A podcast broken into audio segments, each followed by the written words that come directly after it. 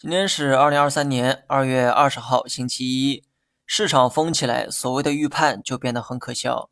我预判今天会止跌，但我预判不出一天时间会突破上方三条均线。上周大盘呢连跌两天，而我始终是持仓未动，一分钱没卖。于是有人觉得我太过倔强，不懂得应变。不知道今天结束之后，那些懂得应变的朋友是否跑赢了市场？是否做到了在上周四最高点减仓，在今天最低点加仓呢？如果没能做到，那么所谓的应变能力有没有可能只是某些人的借口？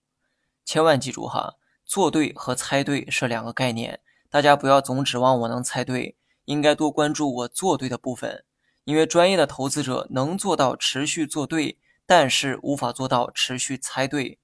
接下来说一下今天的市场。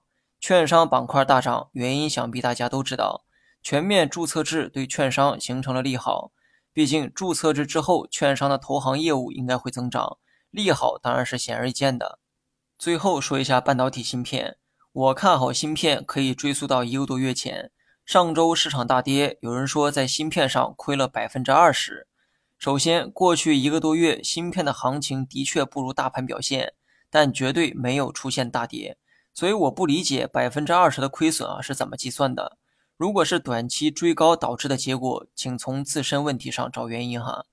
过去每当我提到芯片时，都会强调这样一句话：我认为二季度才是芯片有可能出现反转的窗口，在二季度之前只适合布局，不要对涨幅有太多的期盼。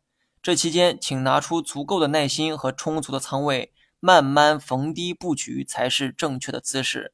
想一把梭进去碰运气的人，我劝你善良。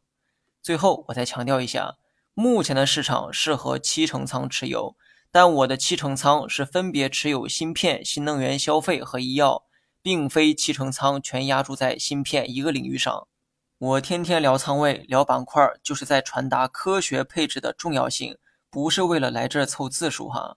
二零二三年的市场，我依旧看涨，三四二四点的目标，我仍在坚守。